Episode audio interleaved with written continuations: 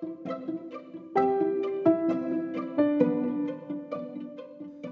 filosofía, más allá de la filosofía. Hola, buenas tardes, espero estén teniendo un hermoso día. Sean ustedes bienvenidos a la filosofía más allá de la filosofía.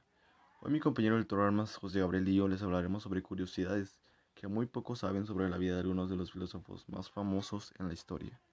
El primer filósofo del que hablaremos era Sócrates. Sócrates no escribió nada, su discípulo Platón sí. Sócrates vinculaba la sabiduría con el reconocimiento de la ignorancia. Él rechazaba todo conocimiento crítico y erudito. Sócrates sentía que su misión era cuestionar a las personas y a su ciudad. Reprochaba el modo de vida que solo buscaba placeres, fama y riquezas. Su método se llama la mayéutica. Las críticas de Sócrates lo llevaron a juicio y él no le temía la muerte. El siguiente filósofo se conoce como Tales de Mileto. Al morir sus últimas palabras fueron, Talabo, oh Zeus, ¿por qué me acercas a ti? Por haberme yo no podía ver las estrellas desde la tierra. Tales de Mileto era distraído y concentrado en sus investigaciones astrológicas. Se caracterizaba por ser un comerciante con gran habilidad. Su máxima era, conócete a ti mismo. Él creía que el origen de todas las cosas era el agua y que la tierra flotaba sobre ella. Cuando le preguntaron qué quería por sus descubrimientos, contestó, me consideraría bien recompensado si los demás no se atribuyeran mis hallazgos, sino que los reconocieran como míos. El siguiente filósofo se le conoce como Pitágoras. Fue uno de los primeros vegetarianos y alguna de sus frases lo demuestra. Tenía fobia a las habas porque según decían que le recordaban a las partes íntimas femeninas y a las puertas del inframundo. Cuentan que cuando estaba huyendo de sus perseguidores, encontró un camino de habas por el que se negó a cruzar. Le acabaron apresando y murió ante el campo de habas. La escuela pitagoriana que fundó llegó a tener 300 miembros y llevaban a cabo un gran secretismo. Consideraban los números como sagrados e incluso se dice que llegaban a idolatrarlos alrededor de él. Hay multitud de leyendas sobrenaturales. El siguiente filósofo es uno de los teólogos más brillantes conocido como Santo Tomás de Aquino. Nació y se crió en un castillo. Durante toda su vida la aterrorizaron las tormentas, debido a que cuando eran bebés, su hermana pequeña murió tras que un rayo mientras ambos dormían en la misma habitación. Siendo un niño, fue enviado a estudiar al famoso monasterio de Montecassio. Se escapó de casa para perseguir su vocación dominicana, y él era muy, muy obstinado. Le llamaban muy mudo porque era muy silencioso y no hablaba mucho. Él tenía una letra terrible que en latín le llamaban litera intelligibilis. Él jamás criticaba a las personas, solo a las ideas. Era extremadamente humilde y sometió toda su obra para valoración de la iglesia. El último filósofo del que hablaremos, pero no menos importante, es René Descartes. Su padre le llamaba su pequeño filósofo, porque René se pasaba el día planteando preguntas. Descartes siempre fue un alumno sobresaliente, y fue gracias al afecto de algunos de sus profesores lo que hizo que René pudiera visitar los laboratorios de la universidad con gran asiduidad.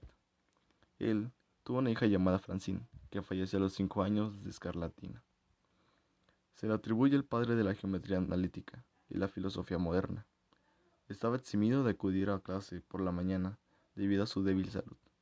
Debido a esto, tenía la costumbre de permanecer en cama hasta las 11 de la mañana.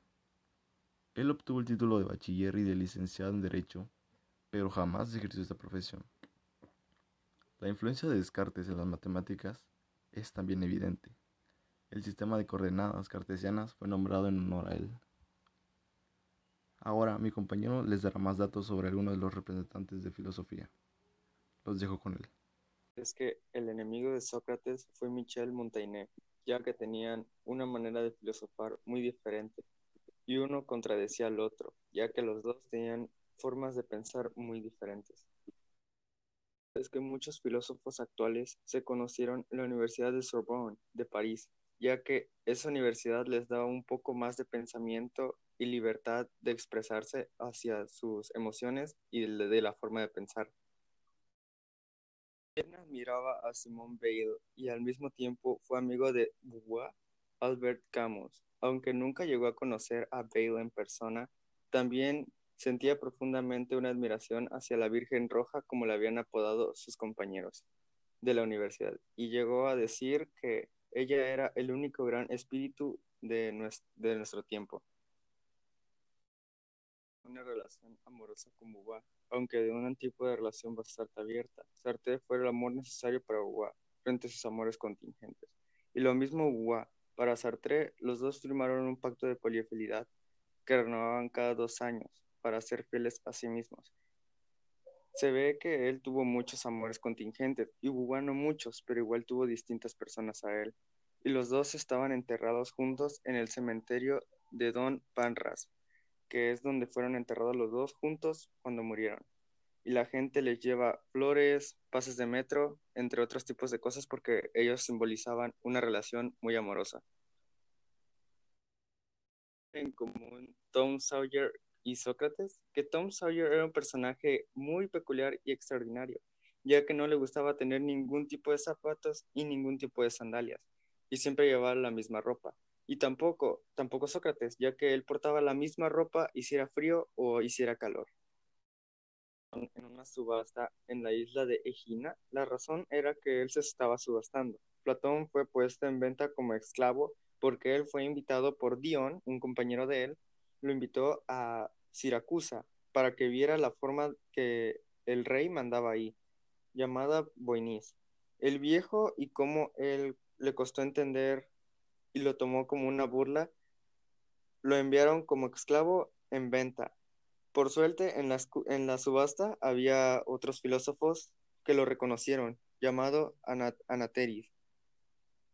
Y lo compró y él lo dejó libre. Después de la muerte de Aristóteles, ¿qué sucedieron con sus esclavos?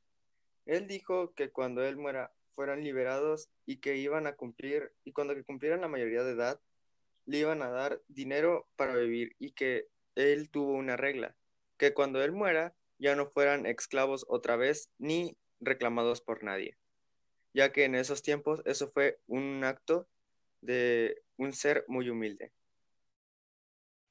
Bueno, esos han sido todos los datos. Llegamos al final. Espero que hayan sido de sagrado porque para nosotros fue muy divertido investigarlos y saber eso. Eh, ¿Algo que quieres comentar? Sí, que la actividad fue muy divertida. Hubieron cosas que ni siquiera sabía ni tenía en cuenta sobre la filosofía. La filosofía es muy entretenida y muy interesante al mismo tiempo. Y recuerden cerrar sus ojos y abrir la mente. Muchas gracias, hasta luego.